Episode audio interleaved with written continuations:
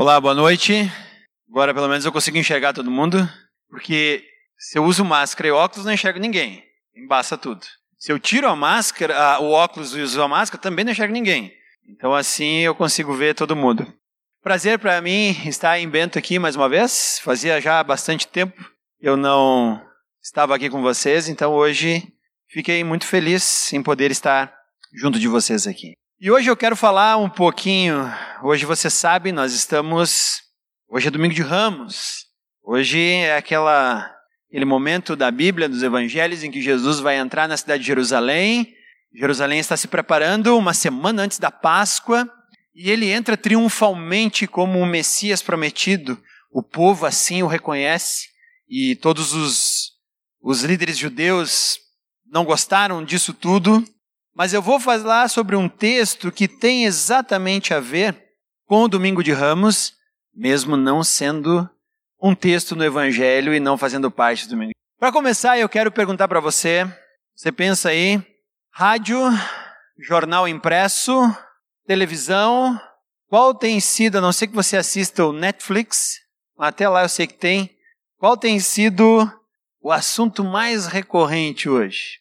Vamos lá, alguém chuta qual, qual tem sido o assunto mais recorrente? Hã? Pandemia do coronavírus. Esse, eu não sei, mas todos, tudo que eu tenho visto, olhado, se não fala diretamente, sempre dá uma, uma colocadinha. Até futebol, vai começar o jogo, minuto de silêncio, bota lá o número de pessoas que se recuperaram, que faleceram, que foram vacinadas e tudo mais. No mais, tudo tem se falado sobre o coronavírus. E na verdade, é porque todos nós pegamos o coronavírus. Se você não pegou o coronavírus ainda no seu corpo, no teu organismo, você já pegou todos os efeitos sociais do coronavírus.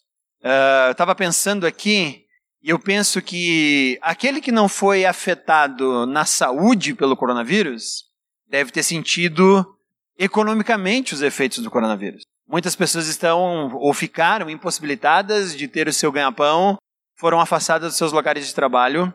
E mesmo aquelas que continuaram tendo a possibilidade de sustento e tudo mais, uh, vai ao supermercado e descobre que, puxa vida, tudo ficou mais caro. Vai no posto abastecer e descobre que o combustível ficou mais caro. Tudo isso faz parte do efeito econômico da pandemia. Mas nós também uh, pegamos o coronavírus na nossa mente. Hoje nós estamos em uma geração que está com medo de sair porta fora, e é verdade. Por quê? Porque lá fora há um vírus que, embora tenha sido muito bem estudado nos últimos dois anos, ainda não está muito bem explicado. Por que, que um passa sem ter qualquer problema e o outro precisa ser entubado e vai a óbito? E você pergunta: não, o que aconteceu? Pegaram o mesmo vírus, então por quê? E aí as comorbidades e tudo mais. Então a nossa mente está afetada. Então é normal que o principal assunto que a gente discute aí por, por aí é o coronavírus, porque todos nós pegamos. Se não foi no nosso corpo, foi na nossa mente, no nosso psicológico. Se não foi na nossa mente, no nosso psicológico, com certeza foi no nosso bolso. Uma outra coisa interessante que eu tenho aprendido com o coronavírus é que todos nós estamos conectados de uma maneira que nós não imaginávamos. E agora a gente está descobrindo isso. Uma que o vírus passa de pessoa para pessoa, de pessoa para pessoa, de pessoa para pessoa. E aí nós descobrimos que realmente os nossos contatos, eles são extremamente complexos. E outra, nós descobrimos que dependemos de pessoas que nós sequer imaginávamos. Uh, esses dias eu me peguei orando pelo motorista do caminhão que leva tanque de oxigênio até as pessoas que necessitam. Você já parou para pensar que nós deveríamos ter orado por esse cara muito tempo antes? Mas só lembramos quando começou a faltar cilindro de oxigênio e pessoas começaram a morrer pela falta desse objeto simples. E tranquilamente nós passávamos pela por caminhões da White Martins antes da pandemia e sequer imaginávamos que eles estavam transportando oxigênio para a empresa, oxigênio para outros lugares. E, e hoje nós temos que orar por isso, para que aquele cara chegue no destino sem acidentes, sem demora no percurso porque pessoas estão dependendo desse cara chegar lá para que a sua vida possa continuar. Então a nossa vida está interligada com vidas que nós sequer imaginávamos. Eu acho que isso é uma coisa boa para nós aprendermos agora na Páscoa. E uma outra coisa que nós temos que aprender é que nós podemos ter medo. Como cristãos, você e eu podemos sentir medo. Não é nenhum tipo de vergonha sentirmos medo. Os discípulos sentiram medo em diversos momentos e os evangelhos nos narram isso. O que nós não podemos permitir é que o medo nos paralise. Então nós vamos continuar fazendo o que Deus nos chamou para fazer de forma corajosa, mesmo que o medo esteja presente aí. Nós não podemos parar de fazer isso. E com isso, então, eu quero dizer que hoje nós não somos vítima do Covid. Porque vítima é aquele que é afetado e é engolido. Na verdade, nós somos eleitos por Deus para estarmos passando por esse momento. E é claro que eu vou ser uma vítima, como eu já falei, econômica, fisicamente ou psicologicamente, mas eu não vou me considerar uma vítima do Covid, porque eu tenho um Deus soberano que elegeu um tempo exato, anos 2020, 2021, em que no sul do Brasil eu estaria ali enfrentando essa situação toda, mas compreendendo que com Covid ou sem Covid, o plano de Deus continua. Então nós não somos vítimas, nós somos eleitos para estarmos aí, sentindo medo, afetados pelo vírus, compreendendo as nossas conexões extremamente complexas, mas eleitos soberanamente por Deus para estarmos passando por esse momento. Então, tudo que nós precisamos agora, então, nesse momento de angústia e aflição, é repousar na tranquilidade de Cristo. Termos consciência de que Cristo está presente aí. Ele não foi embora, ele não nos abandonou, ele não nos deixou à mercê de nada. Pelo contrário, ele está aí conosco, passando por tudo isso junto de nós. Então é com essa ideia em mente eu quero te convidar a abrir então um salmo. Salmo 121. Salmo 121, ele é um salmo de romagem, como o pessoal fala. O que, que é isso, romagem? Vem da palavra romaria. Era muito normal que um judeu que morasse fora de Jerusalém fosse pelo menos uma vez por ano em direção a Jerusalém. E aquilo causava então literalmente uma romaria. Era muitas pessoas que se deslocavam de vários locais da Judéia e às vezes até fora da Judéia e iam em direção a Jerusalém para participar do que uh, estava proposto. Podia ser a festa das colheitas, podia ser a Páscoa, podia ser qualquer celebração que Jerusalém fosse receber. Por isso eu lembro agora então desse domingo de Ramos. Esse domingo de Ramos, quando Jesus chega em Jerusalém e adentra em Jerusalém e um monte de gente está lá para receber, você pergunta assim, tá, mas nos evangelhos o pessoal em Jerusalém era o que mais resistia ao ministério de Jesus. Como é que Jesus, quando chega lá em Jerusalém, é recebido bem? Porque ele foi recebido por pessoas de fora de Jerusalém, que estavam indo para Jerusalém participarem da festa da Páscoa. Então, essas pessoas, né, nessas romarias, a, a Palestina ela tem uma característica, ela é um terreno baixo na sua maior parte. Só que Jerusalém fica em cima dos montes. Então o pessoal tinha que subir durante essa romaria até os montes. E é então aí que nós descobrimos o primeiro verso do Salmo 121 que diz: Levanto meus olhos para os montes e pergunto: de onde vem meu socorro? De onde vem meu socorro? Pensa que o pessoal está vindo ali de baixo, ali pelos caminhos de pedra, e olha para o centro de Bento, todo cheio de morro, e pergunta: de onde é que vem o meu socorro? É isso que esses romeiros, ou principalmente esse salmista, que está em uma peregrinação e buscando o que Deus quer, ele tem alguma aflição no coração dele. Ele está precisando de socorro. E ele fala isso. E ele olha para os montes e ele pergunta: de onde é que virá o meu socorro? Aonde eu posso encontrar abrigo e guarida? Nós, como sociedade, nunca clamamos tanto aonde está o nosso socorro. Nós, como sociedade, estamos buscando socorro. Nós estamos buscando boas notícias. Olha, tal tratamento dá certo. Ufa, que bom, vamos aplicar vacinação. Então queremos vacinas, queremos vacinas. Eu lembro do primeiro avião que foi transportando insumos de vacina da China até o Brasil, da Índia até o Brasil e da China até o Brasil, e o pessoal esperando com ansiedade no aeroporto, como se aquele avião fosse a salvação. Esse salmista está procurando o mesmo tipo de alívio e alento. Ele está precisando de socorro e ele pergunta: de onde virá o meu socorro? E aí ele responde a partir do versículo 2 dizendo: O meu socorro vem do Senhor que fez os céus e a terra. Ele não permitirá que você tropece. O seu protetor se manterá alerta. Sim, o protetor de Israel não dormirá. Ele está sempre alerta. O Senhor é o seu protetor, como sombra que o protege. Ele está à sua direita. De dia o sol não o ferirá, nem a lua de noite. O Senhor protegerá de todo o mal, protegerá a sua vida. O Senhor protegerá a sua saída e a sua chegada, desde agora e para sempre. Esse cara sabe aonde está o socorro dele. E ele sabe que o socorro não está apenas em um avião cheio de vacinas, ele sabe que o socorro não está sendo produzido hoje em qualquer empresa de remédios, ele sabe que a proteção e o socorro dele está em Deus. E é isso que eu quero que nós possamos fazer hoje. Descobrir que o nosso socorro, para tudo isso que nos tem angustiado, para tudo isso que tem tirado a nossa paz, nós só podemos encontrar consolo em Deus. É o mesmo Deus, não mudou. Aí agora vem algumas perguntas que eu gosto de fazer para o Salmo 121. Primeira pergunta que eu faço para o Salmo 121 por que confiar em Deus é melhor? Por que, que confiar em Deus é melhor e não é melhor eu confiar em qualquer outra coisa? Para mim, a segurança da minha casa, não posso confiar no meu alarme, no meu revólver? Talvez.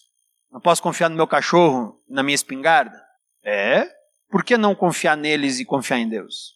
Para a saúde, por que confiar mais nas vacinas e tudo mais? Por que não? E a pergunta, ela é respondida de três formas nesse salmo. Primeiro, Deus é o Criador onipotente do céu e da terra. Só por isso.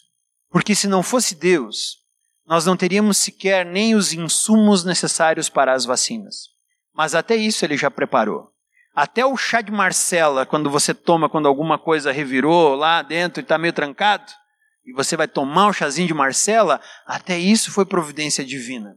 Porque a Marcela ela é um conjunto intrincado de células e átomos que poderiam ter virado qualquer outra coisa no universo, mas virou Marcela, porque o Criador assim estabeleceu. Então Deus é o Criador e por isso Ele é a melhor opção para nós colocarmos a nossa confiança. Ele é que fez todas as coisas existir, porque Ele diz assim: o Deus que fez os céus e a terra. Vivemos hoje em um mundo que diz que tudo veio espontaneamente. E ainda eles não conseguiram nos explicar como é que veio espontaneamente. Porque uma vez um francês Lavoisier disse que no universo nada se cria, tudo se transforma. Então, mesmo que tivéssemos vindo de um Big Bang espontâneo, toda a matéria que nós enxergamos hoje, ela já deveria existir em algum momento compactada em um tipo de substância extremamente uh, massiva que veio a explodir, mas não pode ter sido criado nada. Mas aí vem a pergunta: quem criou essa massa que está super compactada, do qual tudo veio à existência? Só que Deus é o Criador. Deus cria. Assim como também essa massa super compactada, ela iria contra a segunda a, a, a lei de Newton da inércia, porque essa massa deveria continuar compactada quietinha sem nenhum problema, porque não existia nenhuma outra força que pudesse colocar essa massa em qualquer tipo de movimento de expansão, que é o que diz que é o Big Bang. Porque uma massa só sai da inércia se uma força não nula atue sobre ela, tirando ela do seu estado de ou movimento ou uh, repouso. E parece que Deus foi lá e deu só um peteleco segue a bola. Então, esse salmista nos ensina que Deus é o Criador de todas as coisas. E porque nós não somos frutos de um acaso cósmico, é por isso que nós podemos confiar nele. Porque ele é o Criador de todas as coisas. Mais do que isso, ele fala que além de ser o Criador onipotente, Deus é o protetor onipresente. É o protetor onipresente que está sempre alerta. Eu posso pegar uma estiopa e ficar na porta da minha casa esperando o ladrão chegar, mas em algum momento eu vou pegar no sono. E aí eu vou acordar sem a estiopa, roubar o cachorro, desinstalar o alarme, levaram tudo e eu não acordei. Vai ter sono pesado assim lá em casa, né? Mas essa é uma verdade. Em algum momento eu vou precisar deixar a minha vigilância para descansar. Então Deus é o Deus onipresente que está dia e noite nos protegendo. Deus está sempre alerta. Por isso eu digo que por mais que nós estejamos em uma situação de calamidade, e estamos, um país não pode simplesmente assistir 3.600 mortes em um dia. Um país não pode imaginar 300 mil mortes. Isso é dois terços do tamanho de Caxias sendo dizimadas em um ano. E a gente não pode assistir a isso do nada. Então é uma situação calamitosa. Mas Deus ainda assim está alerta. Deus ainda está fazendo um plano que nós não conhecemos plenamente, mas isso está debaixo do controle dele. Então, Deus, ele está acordado mesmo quando nós estamos descansando. Então, por isso, por esses dois motivos, é que confiar em Deus é a melhor opção do que confiar em qualquer outra solução humana. Mas mais do que isso, quando é que Deus pode ser nosso socorro? Essa é a pergunta. Quando Deus pode ser o nosso socorro? E o Salmo também nos ensina que Deus sempre deve ser o nosso socorro. Por quê? Porque todo recurso humano se esgota. Todo recurso humano se esgota. Estamos percebendo isso como? Não tem vacina para o mundo inteiro a curto prazo. E aí todo mundo está brigando. E a gente acha que a briga é só aqui, mas a União Europeia está numa briga ferrenha. Porque a França, a Alemanha, a Espanha estão acusando os britânicos de guardar a vacina deles só para os britânicos. E aí já entraram com um processo junto ao OMS dizendo que a Inglaterra deve distribuir mais vacinas para eles. A, a Índia fazendo as vacinas disse, ó, não vamos mais exportar tanta vacina assim porque a gente tem aqui também um bilhão e tanto de gente para vacinar, então não podemos entregar tudo que fazemos. E aí vai faltando vacina, e o pessoal fica meio desesperado. Recursos humanos se esgotam. Capacidades humanas em fábricas de produzir a vacina também se esgotam. Então, nós podemos confiar em Deus sempre, porque os recursos de Deus são sempre inesgotáveis. Então, quando a justiça não consegue mais atuar, porque ela, é, ela vai terminar, quando a ciência não consegue mais atuar, porque ela vai ser limitada, quando a economia não vai mais ser suficiente e vai faltar dinheiro para algumas coisas, quando as armas terminarem as suas balas, elas também serão escassas, quando os nossos nossas medalhas e os nossos diplomas não forem mais suficientes, Deus ainda é uma fonte inesgotável de força para que nós possamos confiar nele para o seu socorro. E mais do que isso, o dia que você falecer, eu espero que demore muito isso, tá? Mas o dia que você falecer, as pessoas mais queridas que você vai ter ao teu redor, elas só vão conseguir ir contigo até a porta do túmulo. Ninguém consegue ir além da porta do túmulo, além do buraco ou além daquela uh, uh, esteira que leva o caixão para cremação. Ninguém consegue ir além disso com o morto. Mas Deus vai além. Deus é o único que, quando nossa vida acaba, consegue estar ali, presente, do outro lado, dizendo: bem-vindo. Então todos nós só conseguiremos ir com as nossas pessoas mais queridas até o ponto máximo, que é o mais próximo possível do sepultamento. Mas Deus consegue estar além. É por isso então que confiar em Deus e Ele é o nosso socorro é a melhor opção. E mais ainda, esse salmo fala que qual é o tipo de socorro que Deus pode nos oferecer. Nós vimos que Deus é a melhor opção nós vimos que Deus é a melhor opção em todos os momentos, mas a pergunta que fica é: qual é o socorro que Deus nos oferece? E o salmo também fala isso. O versículo 3 fala que ele não permitirá que você tropece.